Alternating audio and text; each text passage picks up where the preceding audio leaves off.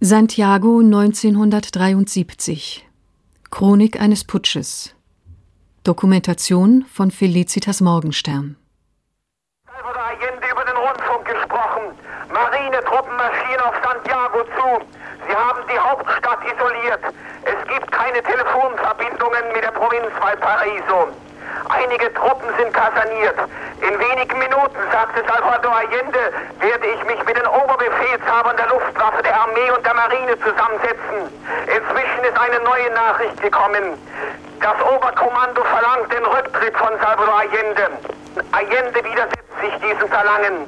Flugzeuge überfliegen die Moneda, den Regierungssitz. Allende sprach davon, dass sie vielleicht die Moneda beschießen werden. Eine groß angelegte Verschwörung der in- und ausländischen Reaktion gegen die Unidad Popular ist in diesem Augenblick ausgebrochen. Diese Versuche der Reaktion waren schon in den letzten Stunden immer deutlicher zu spüren. Die rechtsstehende Opposition hat die Möglichkeiten einer politischen Lösung verweigert. Inzwischen sagt Die Telefonleitung bricht ab. Zum Korrespondenten des Rundfunks der DDR Jürgen Scheich gibt es keine Verbindung mehr. Es ist der 11. September 1973. Der Tag in Santiago de Chile beginnt mit strahlendem Sonnenschein. In Südamerika sind es nur noch wenige Tage bis zum Frühlingsanfang. Als die Soldaten die Nachrichtenverbindungen mit dem Ausland kappen, ist es gegen 8 Uhr. Um die Hauptstadt des Andenlandes marschieren Truppen auf. Um 8.45 Uhr bombardieren Flugzeuge der chilenischen Luftwaffe den Regierungssender Radio Corporación. Stunden später schlagen Raketengeschosse im Regierungspalast La Moneda ein. Heftige Gefechte toben in Fabriken, in der Zentralbank, in Verlagen und an der Technischen Universität. Panzer schieben sich durch die Straßen. Ihre Ketten reißen den Asphalt auf. Maschinengewehrsalven hämmern, Bomben detonieren, Häuserwände stürzen ein, Feuer brechen aus, schwere Rauchschwaden legen sich über die Innenstadt.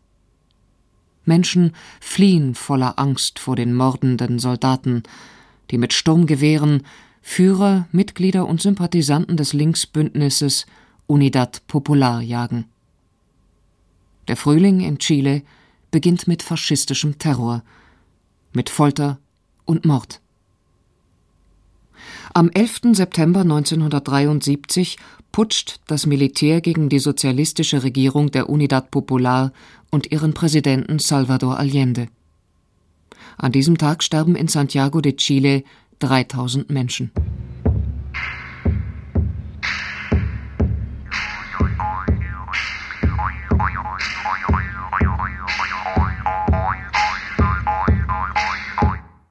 Seit 1 Uhr nachts steuert ein kampfbereiter Verband chilenischer Kriegsschiffe den Hafen von Valparaiso an.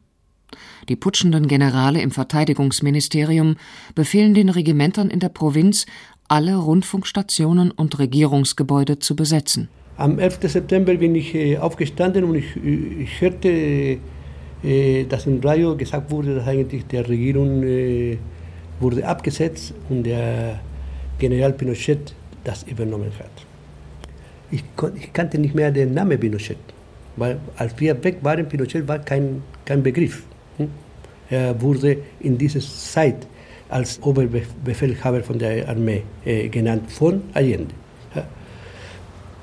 Und äh, ich bin auf die Straße ge äh, gegangen, äh, ich wohnte zwischen äh, Valparaiso und Viña del Mar, das sind zwei große Städte, dazwischen in der Mitte wohnte ich und ich bin gelaufen ganz einfach, ohne Auto, ich hatte Auto damals auch, äh, ohne Auto nach Valparaiso, das sind ungefähr vier, fünf, sechs Kilometer.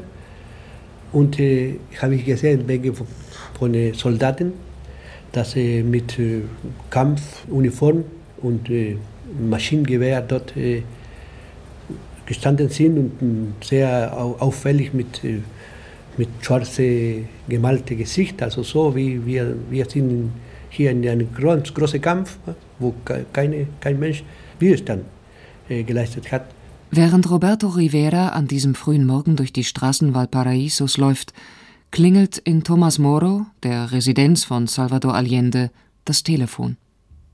Der Präsident erfährt, dass das Militär putscht.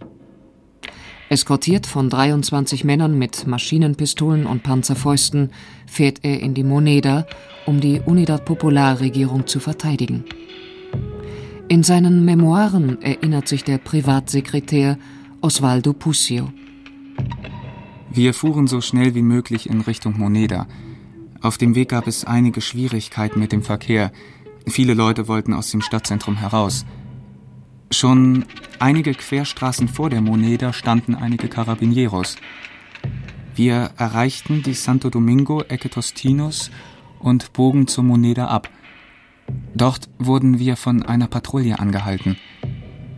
Nachdem ich mich ausgewiesen und erklärt hatte, woher das Auto kam und wem es gehörte, wurde ich zur Moneda durchgelassen. Zu diesem Zeitpunkt waren die Carabinieros, die das Gebiet bewachten, offensichtlich noch regierungstreue Leute. Vor dem Sitz des Präsidenten bemerkte ich, dass der gesamte Palast von der Wache der Moneda und Unteroffizierschülern der Carabinieros umstellt war. Es mögen drei bis vierhundert Mann gewesen sein, die bereit waren, ihn zu verteidigen. Als ich die Moneda betrat, war der Präsident gerade auf dem Weg in sein Büro – es muss kurz vor acht gewesen sein. Dann sind wir also alle nach, also bin nach Hause gegangen und ich traf meine Mutter und sie in diesem Moment versuchte sie sämtliche Bücher und Plakate und irgendwelche Materialien, die im Zusammenhang standen mit mit der KP, also mein Vater ist Kommunist, ne, äh, zu verbrennen und so weiter. Sie war voller Angst, also sie hat schon gespürt, dass äh, äh es wird eine große Repressionswelle kommen. Und sie hatte bereits äh, im Rundfunk gehört, dass die Militärs die Moneda bombardieren. Natascha Garay war damals 15 Jahre alt und lebte in Santiago. An diesem 11. September schickten sie ihre Lehrer früher nach Hause. Sie war total durcheinander. Äh, ich habe versucht, sie zu beruhigen und ich dachte immer, dass so schlimm wird es nicht sein. Aber sie sagte, nein, wir müssen jetzt, also es muss alles verschwinden hier denn wer weiß, was uns passieren kann. Also meine Mutter hat das so gemacht, dass sie Bücher und Bücher und Bücher in die Badewanne getan, reingetan hat. Deswegen äh, erinnere ich mich, weil das war alles so sicher fremd, muss man sagen. Der damals neun Jahre alte Ricardo Fonseca. So weltfremd. Die hat wirklich äh, hunderte von Büchern in die Badewanne reingetan und es mal so mehrere Stunden gelassen, damit sie durch das Wasser getränkt wurden und damit die Blätter besser dann in die Waschmaschine getan wurden. Also dann wurden von der Badewanne die Sachen in die Waschmaschine und am Ende kam so wie eine Paste raus. Und dann ist meine Mutter mit dem Auto rausgefahren und hat so in unbekannten Straßen einfach diese Paste immer rausgeworfen. Außerhalb der Moneda geht die Jagd auf die Anhänger der Unidad Popular weiter. In den ersten Tagen nach dem Putsch verlieren 15.000 Zivilisten ihr Leben. In Santiago de Chile werden 6.000 Menschen umgebracht. In allen Landesteilen verhaften Soldaten der Junta zwischen 6 und 8 Uhr führende Persönlichkeiten. Politiker, Gewerkschafter, Künstler. Der Präsident Dr. Salvador Allende versucht Verbindung zu seinem Verteidigungsminister Orlando Letelier aufzunehmen. Doch der ist zu diesem Zeitpunkt bereits verhaftet. Das Radio ist eingeschaltet. Um 8.15 Uhr fordert die Junta Präsident Allende auf, sich zu ergeben. Sie bietet ihm an, in Begleitung seiner Familie und seiner Mitarbeiter das Land zu verlassen. Der Präsident weist das Ultimatum zurück. Osvaldo Puccio. Der Präsident hatte in seinem Schreibtisch eine Anlage, über die er in jedem Augenblick über die Funkstationen der Kommunistischen Partei, der Sozialistischen Partei oder der Unidad Popular verfügen konnte. Er bat mich, einen Sender ausfindig zu machen – wir entdeckten, dass Radio Corporación und seine Sendeantenne bereits zerstört waren. Ich glaubte, dass Radio Magallanes in Funktion war, aber nur noch über das Telefon erreichbar. So sprach Genosse Allende seine letzte Rede über das Telefon. Ich habe ihm den Hörer gehalten. Der Präsident saß hinter seinem Schreibtisch. Auf dem Kopf trug er einen Stahlhelm, in der Hand ein Gewehr. Er war völlig ruhig und besonnen, in vollem Bewusstsein dessen, was er machte, was geschah. zum Kampf entschlossen. Esta será seguramente la última oportunidad en que me pueda dirigir a ustedes. La Fuerza Aérea ha bombardeado las torres de Radio Portales y Radio Corporación. Mis palabras no tienen amargura sino decepción y serán ellas el castigo moral para los que han traicionado el juramento que hicieron. Mitbürger. Dies wird höchstwahrscheinlich die letzte Gelegenheit sein, dass ich mich an Sie wenden kann.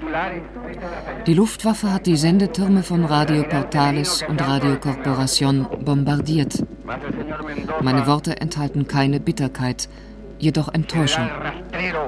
Sie werden die moralische Strafe sein für diejenigen, die ihren Schwur verraten haben. Angesichts dieser Tatsachen bleibt mir nichts anderes, als vor den Werktätigen zu bekräftigen, ich werde nicht zurücktreten. In eine Periode historischen Übergangs gestellt, werde ich die Treue des Volkes mit meinem Leben entgelten. Sie haben die Gewalt. Sie können uns unterjochen. Aber die sozialen Prozesse kann man weder durch Verbrechen noch durch Gewalt aufhalten. Die Geschichte ist unser. Sie wird von den Völkern geschrieben.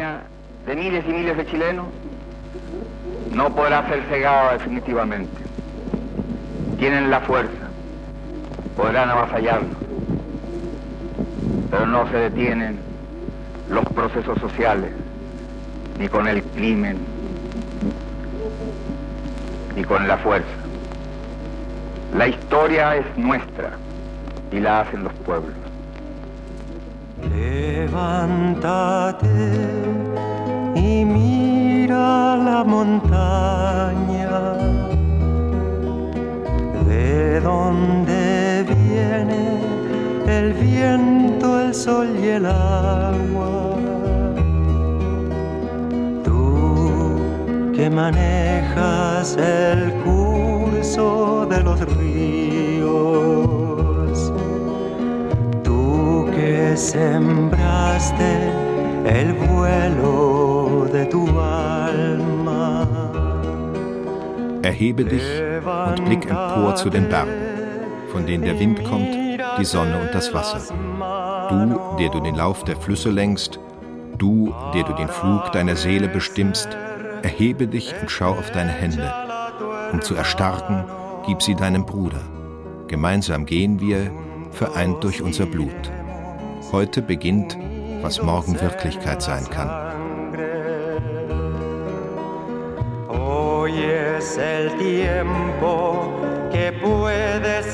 Mañana.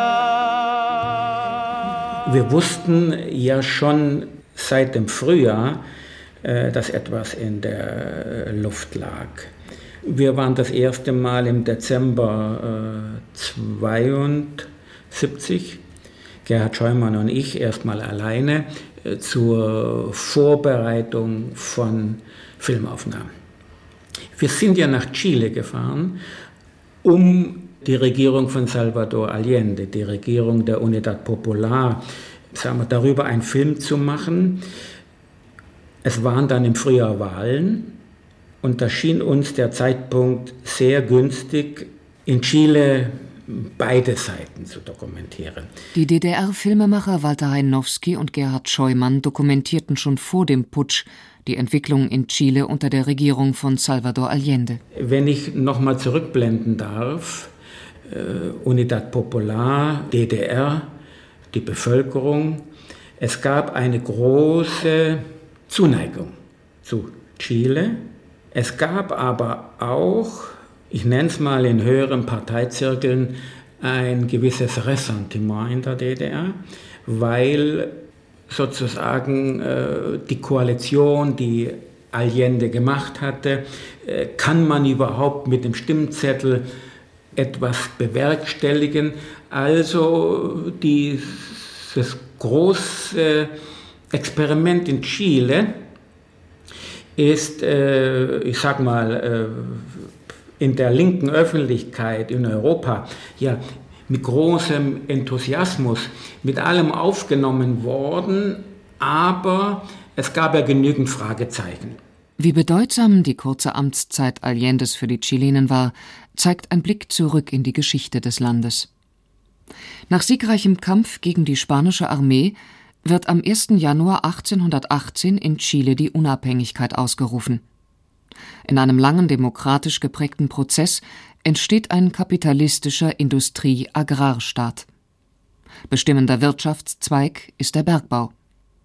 Chile ist reich an Bodenschätzen, wobei Salpeter und Kupfer große Bedeutung besitzen. Bereits Anfang der 20er Jahre gerät der Kupferbergbau in die Hände des US-amerikanischen Kapitals. 1964 wird der Kandidat der christdemokratischen Partei Eduardo Frei Montalva als Einheitskandidat der Rechten aufgestellt. In seinem Programm verspricht er eine Revolution in Freiheit auf einem nicht marxistischen Weg, antikapitalistische Reformen und eine gerechtere Verteilung des Nationaleinkommens sowie die Verstaatlichung des Kupferbergbaus und eine Agrarreform. Doch stattdessen modernisiert die Regierung um Eduardo Frei Montalva die kapitalistischen Strukturen im Land. Die Abhängigkeit Chiles vom Kupferexport wächst weiter und die Macht über das rote Metall bleibt zunächst in den Händen des US-Kapitals. Um die Industrialisierung weiter zu fördern, holen die Christdemokraten noch mehr ausländisches Geld ins Land. Einheimische Unternehmen halten sich mit Investitionen zurück. Die chilenische Wirtschaft gerät immer mehr in Abhängigkeit amerikanischer Geldgeber. Finanzielle Krisen bestimmen den Staatshaushalt. Kredite, vor allem nordamerikanischer Banken, bringen Chiles wichtigsten Wirtschaftszweig langfristig in vollständige Abhängigkeit vom Ausland. Während US-Kupferkonzerne in Chile Jahr für Jahr unglaubliche Gewinne erwirtschaften, erhält ein Landarbeiter 1970 für einen Arbeitstag umgerechnet 1,50 Mark. Der halbherzige Versuch einer Agrarreform bringt die Christdemokraten in Konflikt mit den Großgrundbesitzern, die um ihre Privilegien bangen.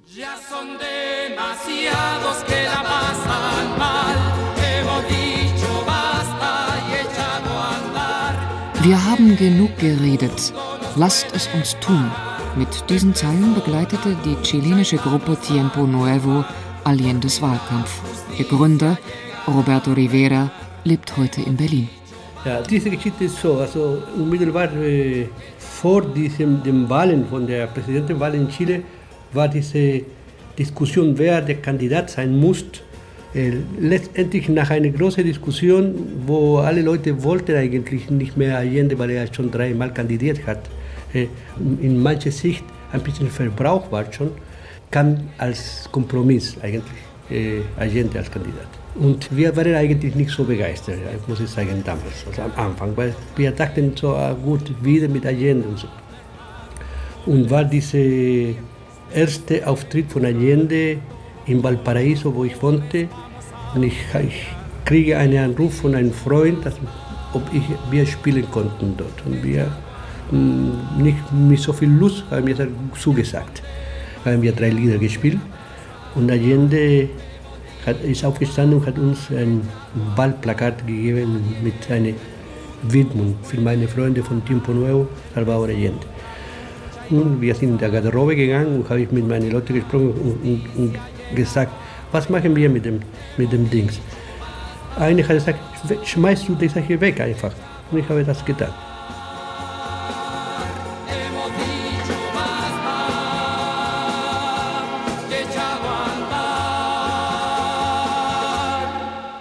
Am 4. September 1970 gewinnt der Kandidat der Unidad Popular, der Sozialist Salvador Allende Gossens, mit einer Mehrheit von 36 Prozent die Präsidentschaftswahlen in Chile. Sein stärkster Widersacher, Jorge Alessandri, Kandidat der Nationalkonservativen, unterliegt mit knapp 35 Prozent. Die Christdemokraten mit Radomiro Tomic erhalten 28 Prozent der Stimmen. Das Parlament, so ist es in der Verfassung festgelegt, muss einen der beiden mit den höchsten Stimmenanteilen zum Präsidenten der Republik wählen. Die Christdemokraten, die in ihrem Programm ähnliche Reformen wie das linke Bündnis der Unidad Popular anstreben, sind bereit, im Kongress für den sozialistischen Kandidaten zu stimmen. Sie verlangen von Allende jedoch die schriftliche Zusage, während seiner Amtszeit keinerlei Verfassungsänderungen vorzunehmen. Öffentlich setzt Allende seine Unterschrift auf ein Papier mit dem Titel Verfassungsgarantien. Mit seiner Unterschrift respektiert er die Unantastbarkeit aller bestehenden Institutionen und verspricht somit keine Bildung von Volksmilizen zuzulassen, sowie die verfassungsmäßigen Rechte der Opposition zu wahren. Dieser selbe Mann, das wir kannten als ein, sagen wir, ein guter, durchschnittlicher äh, linke Bourgeois, wurde immer sehr lebendig und sehr klar und sehr bestimmt in seiner Art und Weise, wie der Präsidentenamt äh, geübt hat. Aber äh, natürlich, der hat auch eine, eine große soziale Instinkt und auch äh, jahrelang, also 40 Jahre lang Politiker in Chile gewesen, in verschiedenen Regierungen, äh, Minister gewesen von, von Gesundheit zum Beispiel und Soziales.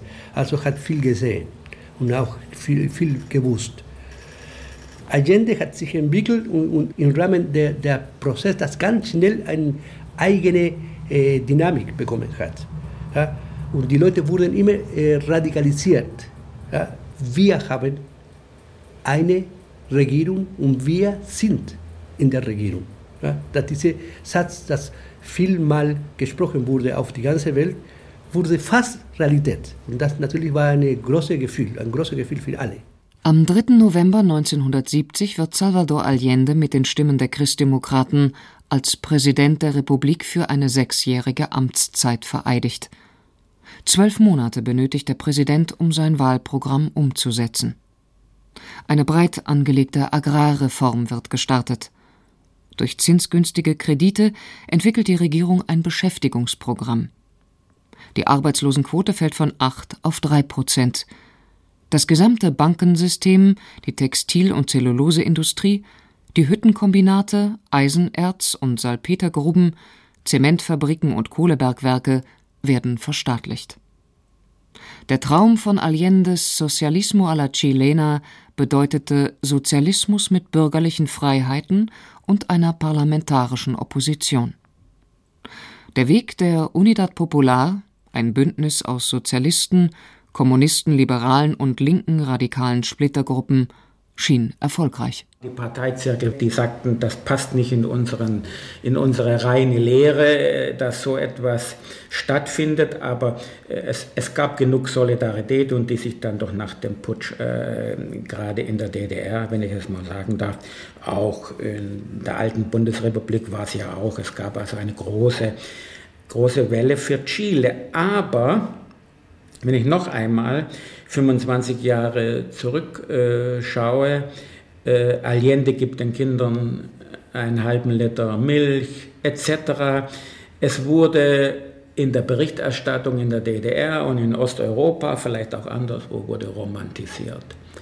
Also sind wir eigentlich nach Chile, um natürlich zu zeigen, dass die Kinder einen halben Liter Milch haben, aber wir vermuteten und haben es dann auch äh, erfahren können, dass es natürlich auch Kräfte gibt, wenn ich es jetzt mal so holzschnittartig sagen darf, die den halben Liter Milch wieder wegnehmen wollen.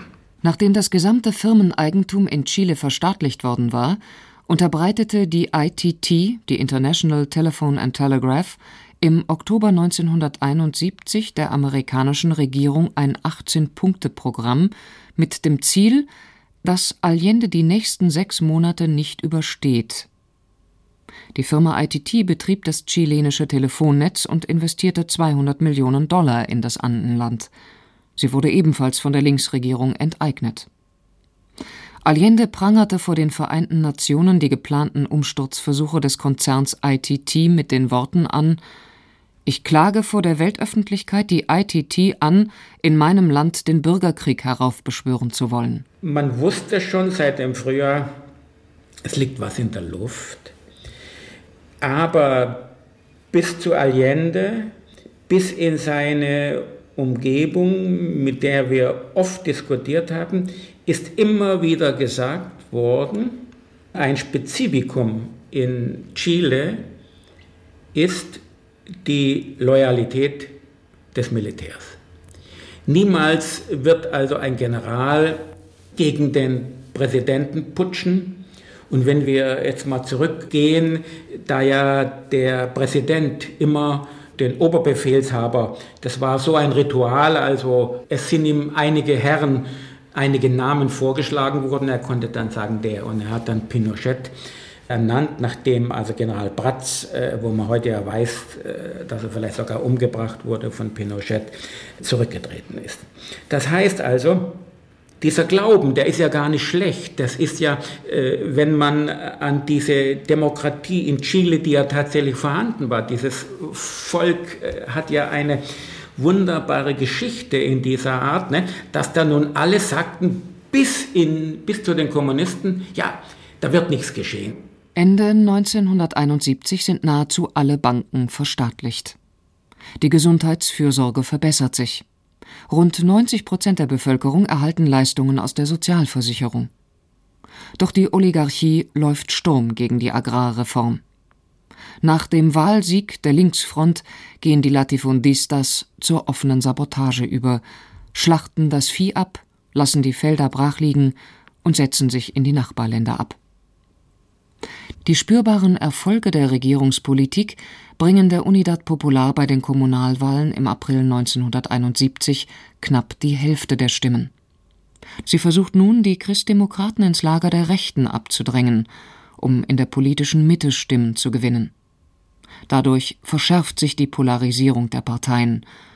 Um trotz fehlender Mehrheit den politischen Wandel voranzutreiben, regiert die Unidad Popular mit administrativen Maßnahmen und Dekreten. Man muss rechnen immer mit einem Widerstand von einer bestimmten äh, äh, Schicht von Leuten, die eigentlich ein paar Privilegien äh, verloren haben.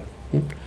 Und das sind natürlich die Hochbourgeoisie in Chile gewesen und die, Lati die Latifundisten und äh, der fremde Kapital, hm? das in Gefahr gesehen hat, seine Investitionen und auch äh, ein, eine große Gefahr als Ausstrahlung von diesem Prozess für Lateinamerika. Die haben, wie jetzt alle wissen, in bestimmten Momenten finanziert manche Boykotts gegen Allende. Zum Beispiel von den Lastwagenbesitzern wurden finanziert von Geldern von USA.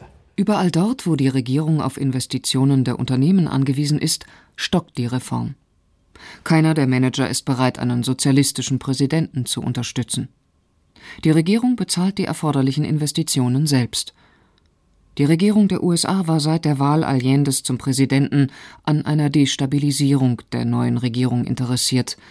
So verstärkten der CIA sowie große multinationale Konzerne ihre Aktivitäten, um möglichst bald die alten Verhältnisse in Chile wiederherzustellen. Henry Kissinger, 1973 bis 1977 Außenminister in der Regierung von US-Präsident Richard Nixon, schreibt in seinen Memoiren Die Wahl Allendes berührte unsere nationalen Interessen in Südamerika. Das Entstehen eines zweiten kommunistischen Staates in der westlichen Hemisphäre konnten wir nicht ohne weiteres hinnehmen da wir davon überzeugt waren, dass Chile demnächst eine gegen die USA gerichtete Politik betreiben, gemeinsame Sache mit Kuba machen und früher oder später enge Beziehungen zur Sowjetunion anknüpfen würde. Bereits 1969 hatte der US-Geheimdienst drei Millionen Dollar investiert, um Allendes Wahl zu verhindern. Zwischen 1970 und 1973 flossen noch einmal acht Millionen Dollar, um die Regierung und die Wirtschaft in Chile zu schwächen. In den verstaatlichten Unternehmen finanzierte die CIA Arbeitsniederlegungen, Agenten und Saboteure wurden eingeschleust. Auch der Streik der Fuhrunternehmer, der die gesamte Versorgung Chiles für 26 Tage lahmlegte, wurde vom amerikanischen Geheimdienst finanziell unterstützt. Im Vergleich zum sonst üblichen Verdienst erhielten die streikenden Fuhrunternehmer in den Tagen des Streiks das Dreifache. Im Kongress hatten sich die Christdemokraten den Nationalkonservativen angeschlossen und bildeten die Mehrheit. Systematisch wurden alle Gesetzesentwürfe der Regierung abgelehnt. Mit zehn Verfassungsklagen gegen seine Minister wurde der Präsident gezwungen, sein Kabinett ständig umzubilden. Die konservative Mehrheit im Parlament verhinderte Steuerreformen und Gesetze gegen die einsetzende Wirtschaftskriminalität. Auch der Justizapparat schlug einen Konfrontationskurs ein. Latifundienbesitzer, die sich mit Gewalt gegen die Verteilung ihrer Ländereien an Bauernkooperativen zur Wehr gesetzt hatten, wurden freigesprochen. Künstlich drückten die US-Kupferkonzerne den Preis für das wichtigste Exportprodukt des Landes. Das Defizit im Staatshaushalt verstärkte sich weiter. Im Grunde genommen in der damaligen Zeit waren wir wahrscheinlich noch ein bisschen auch blauäugig und viele andere auch. Man konnte sich nicht vorstellen, dass die von außen der Einfluss derart stark war, wie der von den Amerikanern. Die ITT und andere amerikanische Konzerne, die da also sehr massiv eingegriffen haben. Und wir haben uns auch nicht vorstellen können damals, dass äh, zum Beispiel mit dem Transport, äh, mit dem Streik der Transportunternehmen, dass das ganze Land lahmgelegt wurde, gewissermaßen wirtschaftlich und völlig in den wirtschaftlichen Chaos gestürzt wurde. Seit 1970 erhielt Chile keine Auslandskredite mehr. Amerikanische Richter ließen chilenische Kupferlieferungen weltweit beschlagnahmen. Chile war wirtschaftlich am Ende. Versorgungsengpässe gehörten nun zum Alltag. Riesige Menschenschlangen standen vor den Lebensmittelläden.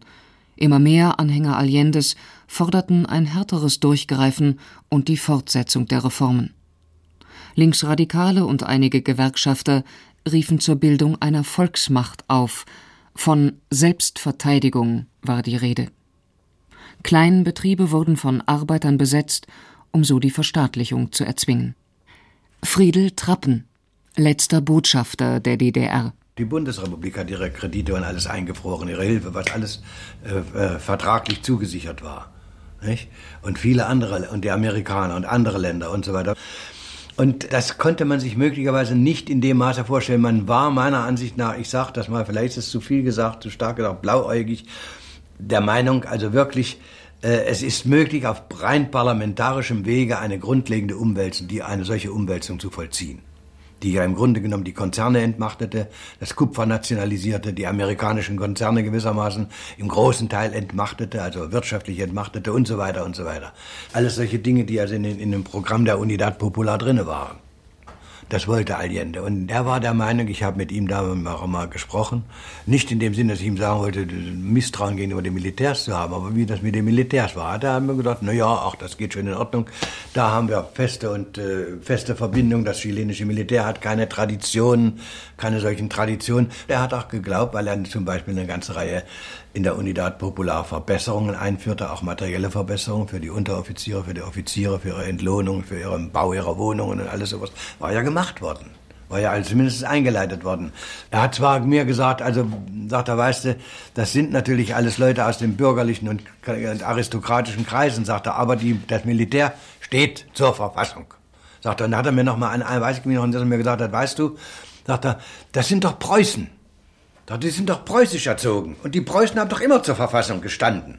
Friedel Trappen trat seinen Dienst in Chile fünf Wochen vor dem Putsch an. Als Lateinamerika-Experte im Zentralkomitee der SED hatte er schon vorher intensive Kontakte mit Allende und anderen Politikern in der Unidad Popular. Die Soldaten, das, daran haben wir das gemerkt, dass da was, was äh, äh, umgewälzt worden war die Soldaten, die bei uns dort waren und auch in den anderen Botschaften, das waren alles Soldaten, die aus weiten Teilen des Landes kamen, aus anderen Teilen. Das heißt, sie hatten Wochen vorher die Garnisonen ausgetauscht. Denn die Garnisonen in Santiago, die Truppen, die hätten möglicherweise also nicht äh, das gemacht, was sie wollten. Also nicht. Und die da waren, die waren derart äh, aufgehetzt in den ersten Tagen da war nur noch Schimpfen. Wenn wir da raus wollten, da ging es nur um Kommunistenschweine und sowas, was man uns an den Kopf geworfen hat von außen. Und erst nach Tagen ist es uns gelungen, da ein bisschen Durchbruch zu bekommen. Da waren die ganz erstaunt. War so eine Gruppe wahrscheinlich, so sieben, acht Soldaten, die dann so waren mit MG und so weiter, standen die vor unserem Tor dort. Und dann sagte der, der Kommandeur, also der Offizier, äh, fragte der mal, es wäre doch sehr gefährlich und weil auch von den Sozialisten und von anderen und von anderen Linken da, also welche in der Stadt herumschossen und auf die Soldaten schießen, ob sie nicht hinter die Mauer könnten. Wir hatten eine Mauer um die Botschaft.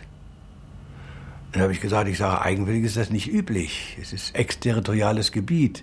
Aber da es um Ihre Sicherheit geht, gestatte ich es Ihnen. Habe ich Ihnen einen Tisch hinter die Mauer gestellt, Stühle dazu, nicht? Und als nächstes habe ich Ihnen auch ein Bierchen serviert. Und im Nu waren die ganz anders. Als dann danach wir raus konnten am Tage, äh, mehrere Tage danach, da waren, die war das immer so, wenn ich rausfuhr und reinfuhr, dann standen immer Soldaten da und machten, machten Männchen. Warum vertraute Allende den Militärs? Seit Chiles Präsident Videla im Jahr 1952 ein Militärhilfeabkommen mit den USA unterzeichnet hatte, wurden die Militärs von den Streitkräften der USA ausgebildet. Berater der US-Militärmission überwachten die Ausbildung an den Offiziersschulen. Im Herbst 1972 begann die Verschwörung zum Sturz der Allende-Regierung. Die Pläne dafür waren in der Lateinamerika-Abteilung des Pentagon ausgearbeitet worden.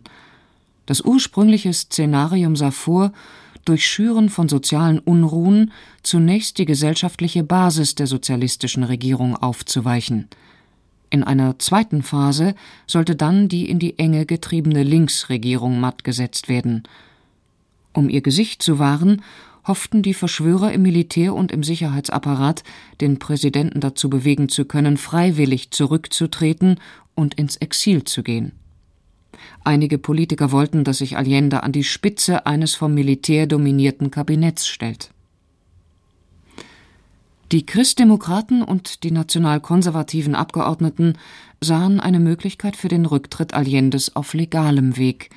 Sie spekulierten mit der nötigen Zweidrittelmehrheit im Kongress nach den Parlamentswahlen am 4. März 1973. Doch alles kam anders. Fast die Hälfte der Wähler stimmte für die Parteien der Unidad Popular. Aber die Mehrheit im Kongress gehörte weiterhin den Oppositionsparteien. Der Präsident stand angesichts der Minderheitenposition im Kongress vor der Alternative, entweder mit den Christdemokraten nach einem Kompromiss zu suchen und eine Spaltung der Unidad Popular zu riskieren, oder mit einer bewaffneten Gruppe die Verwirklichung des Regierungsprogramms gegen die demokratische Mehrheit mit Gewalt durchzusetzen.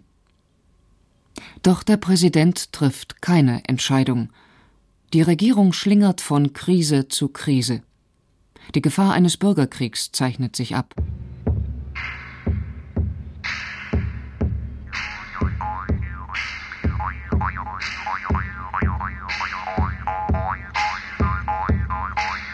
Am 29. Juni 1973 greifen 80 Mann mit vier Panzern bewaffnet den Regierungspalast an. Der erste Putschversuch scheitert. Salvador Allende weiß, dass Verräter in den Reihen der Militärs auf einen gewaltsamen Umsturz in Chile hinwirken. Am 21. August beschließen Konteradmiral José Toribio Merino, Befehlshaber des 1. Marinebezirks, der General der Sicherheitspolizei César Mendoza Duran und der Oberbefehlshaber der Luftwaffe General Gustavo Lee Guzman die Ermordung des Präsidenten. Ein Selbstmord soll inszeniert werden. Am Morgen des 11. September wendet sich der Präsident Salvador Allende vertrauensvoll an seinen Heereschef Pinochet. Was geht vor, Augusto? fragt er den General zu einem Zeitpunkt, als der Drahtzieher des Umsturzes in den Straßen Santiagos bereits Blut vergießen lässt. Es fällt mir ein, äh, dass das Hotel Carrera in Santiago ein äh, Logenplatz der Geschichte war. Unsere Filmgruppe mit unserem Kameramann Peter Helmich hatte sich im Hotel Carrera einlogiert und die Moneda, also der Regierungspalast, war direkt vis-à-vis. -vis. So hat äh, Peter Helmich auch mit der dazu gehörenden Tapferkeit, die berufsbedingt ist, die Aufnahmen gemacht, die durch die ganze Welt gingen äh, und haben dann auch die letzten Stunden und Minuten von Salvador Allende in seinem Palast dokumentiert. Er hat uns doch ein großes äh, menschliches und zeitgeschichtliches Dokument hinterlassen. indem er äh, kurz bevor er sich das, das Leben nahm, oder es gibt die andere Version, er ist also erschossen worden, lassen wir das äh, zeitgeschichtlich äh, ruhen, äh, hat er doch noch einmal eine äh, Rundfunkansprache gehalten an sein Volk. Überall im Land werden Konzentrationslager eingerichtet. Dawson, Chacabuco, Pisagua. Wie Vieh treibt die Junta die Anhänger der Unidad Popular im Hafen von Valparaiso auf Schiffe, um sie dort zu verhören, zu foltern, zu erschießen. Ignacio Garay, der Vater von Natascha, war auf einem solchen Schiff. El 11 de septiembre de ese año estaba yo en Valparaíso cumpliendo funciones de gobierno para la distribución An diesem Tag arbeitete ich in einer Regierungsfirma. Das war ein Betrieb, der Lebensmittel transportierte. Wir wollten Mehl, Reis und Kartoffeln an die Bevölkerung verteilen. Doch die Auslieferungen wurden von den Lastkraftwagenfahrern boykottiert. In den Straßen standen Polizeiwagen und patrouillierten Matrosen. Eh, Dann kam die Polizei zu uns in die Firma.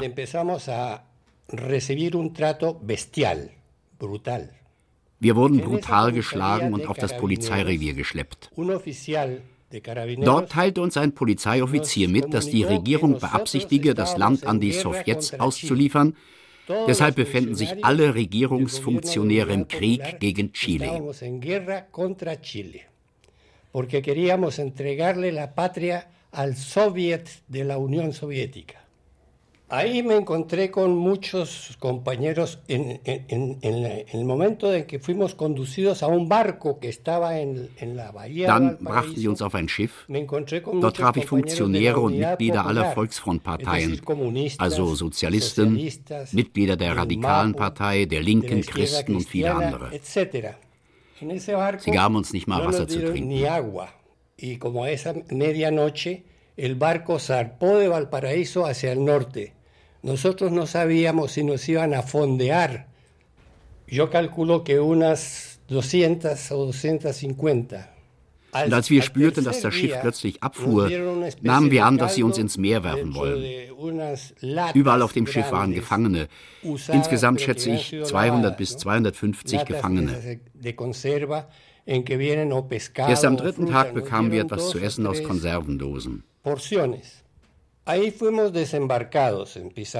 Am 18. September, dem Nationalfeiertag Chiles, legte das Schiff in Pisagua an. Am Kai warteten Soldaten. Sie beschimpften und schlugen uns.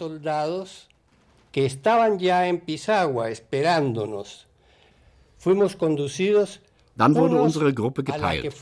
Die einen wurden auf einen Marktplatz getrieben und mich brachten sie mit anderen Häftlingen in ein altes Gebäude. In den Zellen wurden bis zu 17 Personen eingesperrt. Sie beschimpften uns als Verräter und drohten uns zu erschießen. Ich war bereit zu sterben. Ich bin der Meinung, wenn eine Sache wirklich etwas wert ist, dann muss man auch an diesen Punkt kommen, das eigene Leben dafür zu opfern. Und dazu war ich bereit. Ignacio Garay ist heute 82 Jahre alt und lebt zusammen mit seiner Tochter in Berlin.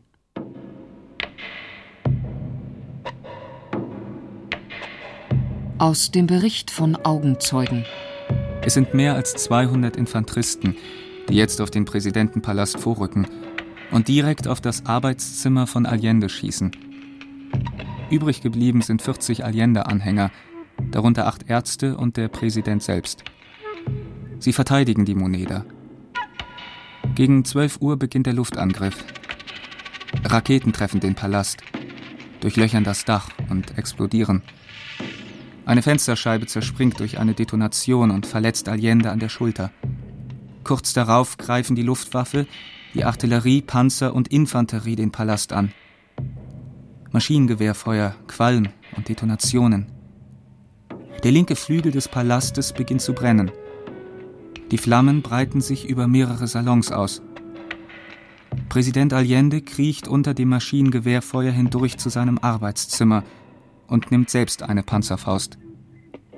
Er richtet sie auf einen Panzer in der Morande-Straße, der wild auf den Palast feuert, und setzt ihn außer Gefecht. Es ist 13.30 Uhr. Zehntausend Menschen waren in diesen Putschtagen im Nationalstadion von Santiago de Chile gefangen. Eine gespenstische Hölle. Von den Rängen des Stadions aus mussten sie zusehen, wie ihre Mithäftlinge gefoltert, exekutiert und verstümmelt wurden. Unter den ersten Opfern des faschistischen Terrors in Chile befand sich auch der Sänger Victor Jara.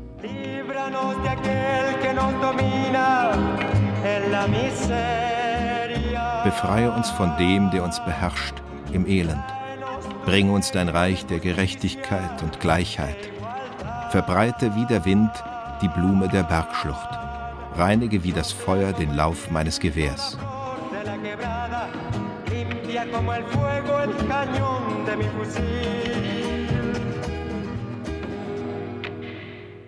Der Augenzeuge Miguel Cabezas. Er war unter den 6000 Studenten gewesen, die die Technische Hochschule am 11. September verteidigten. Als die Carabinieros schließlich mit ihrer schweren Übermacht an Waffen siegten, lag Victor Rara wie die anderen mit den Händen im Nacken und dem Gesicht am Boden sechs Stunden lang auf dem Boden des Zentralhofs. Die geringste Bewegung reichte aus, um sie abzuknallen. Schließlich wurden sie ins Nationalstadion von Santiago de Chile überführt. Ihr Feiglinge, ihr scheiß Verräter seid unsere Kriegsgeiseln. Und wenn irgendetwas passiert, werden wir als Repressalie euch sofort töten. Von da ab alle 15 Minuten und ohne jedes sichtliche Motiv wurde blind auf die Menschen geschossen. Einmal, als Victor Jara ins Parkett hinabstieg, begegnete er dort dem Direktor des Gefangenenlagers. Jener machte die Geste eines Menschen, der Gitarre spielt, und Victor nickte mit dem Kopf, mit einem Lächeln von Traurigkeit und achtloser Naivität.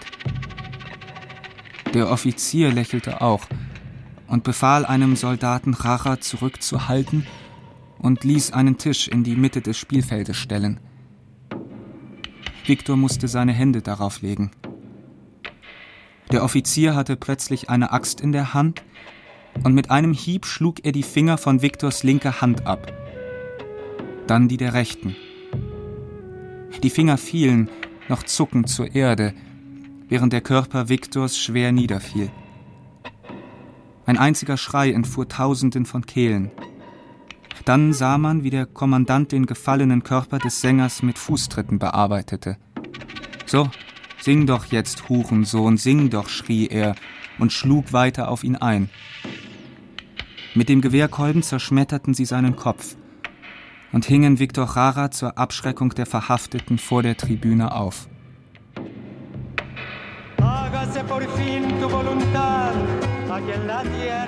Endlich geschehe dein Wille hier auf Erden. Gib uns die Kraft und deinen Mut zum Kämpfen. Verbreite wie der Wind die Blume der Bergschlucht, reinige wie das Feuer den Lauf meines Gewehrs.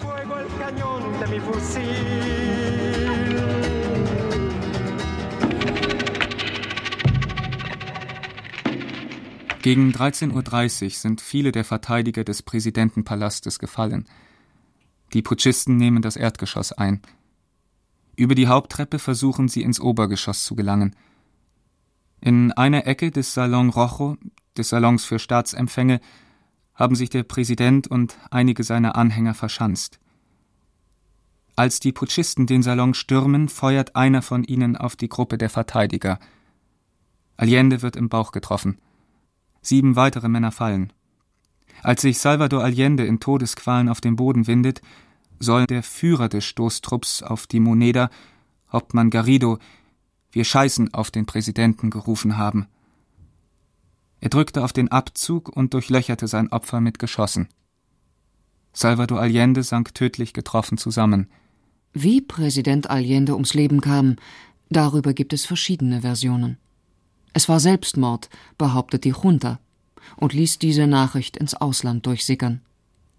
Fest steht, dass es einen Plan gab, wonach der Präsident in die Enge getrieben werden sollte, um sich daraufhin das Leben zu nehmen. Es gibt Zeugenaussagen, wonach Allende nicht, wie eben geschildert, von einem Rebellenoffizier, sondern auf eigenen Befehl von einem Leibwächter erschossen wurde. Jahre später schildert Oscar Soto die letzten Stunden Allendes, dessen Leibarzt er war. Auf die Frage, woher er wisse, dass es Selbstmord war, teilte Soto dem spanischen Nachrichtenmagazin Cambio 16 mit, Enrique Huerta sagte es mir. Der Weggefährte Allendes weinte, als ich ihn fragte, was passiert sei. Dann sagte er, der Präsident hat sich erschossen.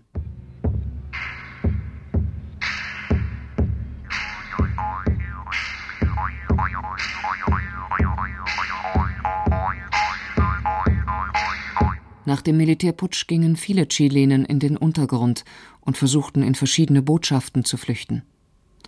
Ricardo Fonsecas Eltern waren schon einige Zeit in der honduranischen Botschaft, ehe er und seine Schwester nachkommen durften. Das war schon schockierend natürlich, weil in der Botschaft, das war ein zweistöckiges Haus, die honduranische Botschaft. Und da, und da standen wir und da waren, da waren wirklich hunderte von Leuten drin. Und da haben die älteren Leute immer versucht, dass für Kinder, so die Kinder, Babys und Frauen und so, so eine, so mehr Platz hat. Dass im Nachhinein sehr viel, sagen wir, Konflikt existierte, was, was normal, weil das waren Leute, die aus allen möglichen gesellschaftlichen Schichten und politischen Parteien dort auf einmal eingefasst waren. Und man darf nicht vergessen, gleich nach dem Putsch fing auch die Schuldsuche. Wer war schuld für diese Schuld, für diesen Putsch? Eine, eine Partei hat der andere Partei die Schuld gegeben. Das waren ungefähr fünf oder sechs Parteien, die die Volksfrontregierung bildeten. Und dementsprechend sah das auch aus. Aber trotz dieser ganzen Konflikte hat man trotzdem geschafft, so eine, eine geordnete Leben in diese wenigen Quadratmeter für viele hunderte Menschen zu organisieren. Monate später reisten Ricardo, Natascha und andere Familienmitglieder legal in die DDR aus. Wir kamen erstmal von Sommer im Winter. Ne? Das war das, und war schrecklich kalt, diese, diese Berge. Wir kamen im Flughafen an und damals war Schönefeld ein sehr kleiner Flughafen. Und es war so eine Art Baracke.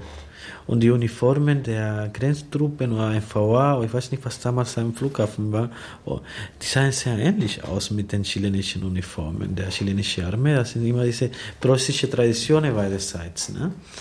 Und auf einmal natürlich war es schon irgendwie schockierend. Also diese graue, grauen Himmel, alles grau, diese Baracke, die Militärs, alles grau, alles war so eine graue.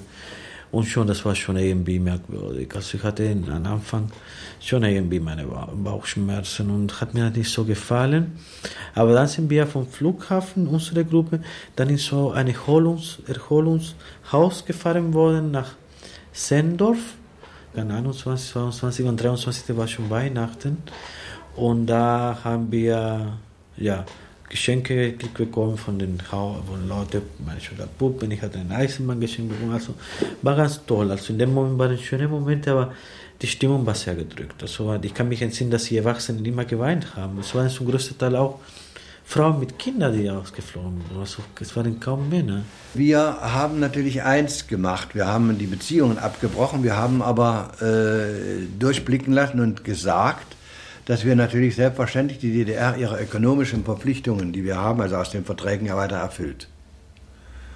Nicht, dass wir also weiter äh, Handelsbeziehungen, wir haben dann gleich kurze Zeit darauf auch ein, die, äh, in der, aus den Resten der Botschaft eine Art Handelsbüro gemacht. Zehn Tage nach dem Putsch bricht die DDR am 21. September 1973 ihre diplomatischen Beziehungen zu Chile ab. Wir sind raus am, äh, ich glaube, 30 oder 32 oder 33 Leute aus der Botschaft, die, also erst, der war der erste Schub. Ich musste ja als Botschafter, das ist ja das Dumme, ganz im Gegensatz zum Kapitän auf dem Schiff, der als letzter das äh, äh, Schiff verlässt, muss der Botschafter als erster raus. Das war, war mir gar nicht recht, muss ich ehrlich sagen, war mir gar nicht recht. Die Nachricht vom Tod ihres Ehemannes Salvador Allende erfährt die Witwe Hortensia Bussi de Allende erst am 12. September. Sie gibt dem mexikanischen Korrespondenten der Zeitung Excelsior ein Interview. Am nächsten Tag, am 12. September, sagten sie mir am Telefon, Salvador sei im Militärkrankenhaus und er sei verletzt. Ich bin hingegangen und obwohl ich mich auswies, wollten mich die Soldaten nicht hineinlassen. Ich habe dann mit einem General gesprochen, der mich mit den Worten begrüßte, gnädige Frau, ich war ein Freund von Salvador Allende. Erlauben Sie mir, Ihnen mein tiefstes Beileid auszusprechen. Erst da habe ich erfahren, dass er tot war. Ich habe gebeten, ihn sehen, ihn berühren zu dürfen, aber das wollten Sie mir nicht erlauben. Sie sagten, der Sarg sei zugelötet. Mit zwei Autos, die dem Leichenwagen folgten, sind wir zum Friedhof Santa Ines gefahren. Leute haben neugierig zu uns hingesehen. Sie wussten nicht, was los war und wer in dem Leichenwagen lag. Es waren so viele Soldaten und Sicherheitspolizisten da, als hätten sie mit einem Menschenauflauf gerechnet. Wir, die wir Salvador begleitet hatten, sind schweigend zu der Familiengruft gegangen. Noch einmal habe ich verlangt, meinen Mann zu sehen. Sie ließen es nicht zu. Schließlich haben sie den äußeren Deckel entfernt, und ich habe nur ein Tuch gesehen, das den Sarg bedeckte. Ich wusste nicht, wo der Kopf oder die Füße waren. Ich hätte weinen mögen. Die Offiziere hinderten mich, meinen Mann zu sehen. Wieder behaupteten sie, der Sarg sei zugelötet. Dann sagte ich mit lauter Stimme zu dem Offizier, der mich begleitete, Salvador Allende soll nicht anonym beigesetzt werden. Ich will, dass zumindest Sie den Namen des Mannes wissen, den Sie beerdigen. Ich nahm ein paar Blumen von nebenan, warf sie auf das Grab und sagte Hier liegt Salvador Allende, der Präsident der Republik, dessen Familie Sie nicht einmal erlauben wollten, ihn zu Grabe zu geleiten.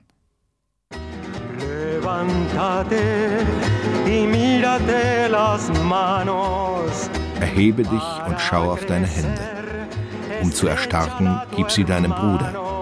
Gemeinsam gehen wir, vereint durch unser Blut. Jetzt und in der Stunde des Todes. Amen. Amen.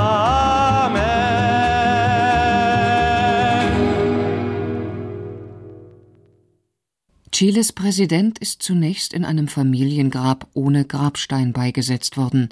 Niemand sollte erfahren, wo er liegt. Das Grab, etwa 120 Kilometer von Santiago de Chile entfernt, könnte zum Wallfahrtsort für seine Anhänger werden, befürchteten seine Gegner. Alle sozialistischen Gedanken, alle linken Ideen sollten ein für allemal aus Chile verschwinden. Am 12. September 1990 erhielt Salvador Allende in Santiago de Chile ein Ehrengrab. Augusto Pinochet Ugarte konnte seine Macht 1980 durch eine neue Verfassung erweitern. Ein Volksentscheid zwang ihn allerdings, sein Amt als Präsident im Frühjahr 1990 aufzugeben. Als Oberbefehlshaber des Heeres sicherte sich Pinochet vor der Amtsabgabe noch erheblichen politischen Einfluss. Er berief unter anderem die Mitglieder des Nationalen Sicherheitsrates und des Obersten Gerichtshofes. Pinochet, heute 83-jährig, ist Senator auf Lebenszeit. Santiago 1973 Chronik eines Putsches. Dokumentation von Felicitas Morgenstern. Redaktion Ulf Köhler. Die Sprecher waren Viola Sauer, Max Urlacher, Matthias Humitsch und Gerd Gütschow. Ton Steffen Brosig. Regieassistenz Stanka Koseva. Regie Axel Scheibchen. Produktion Mitteldeutscher Rundfunk 1998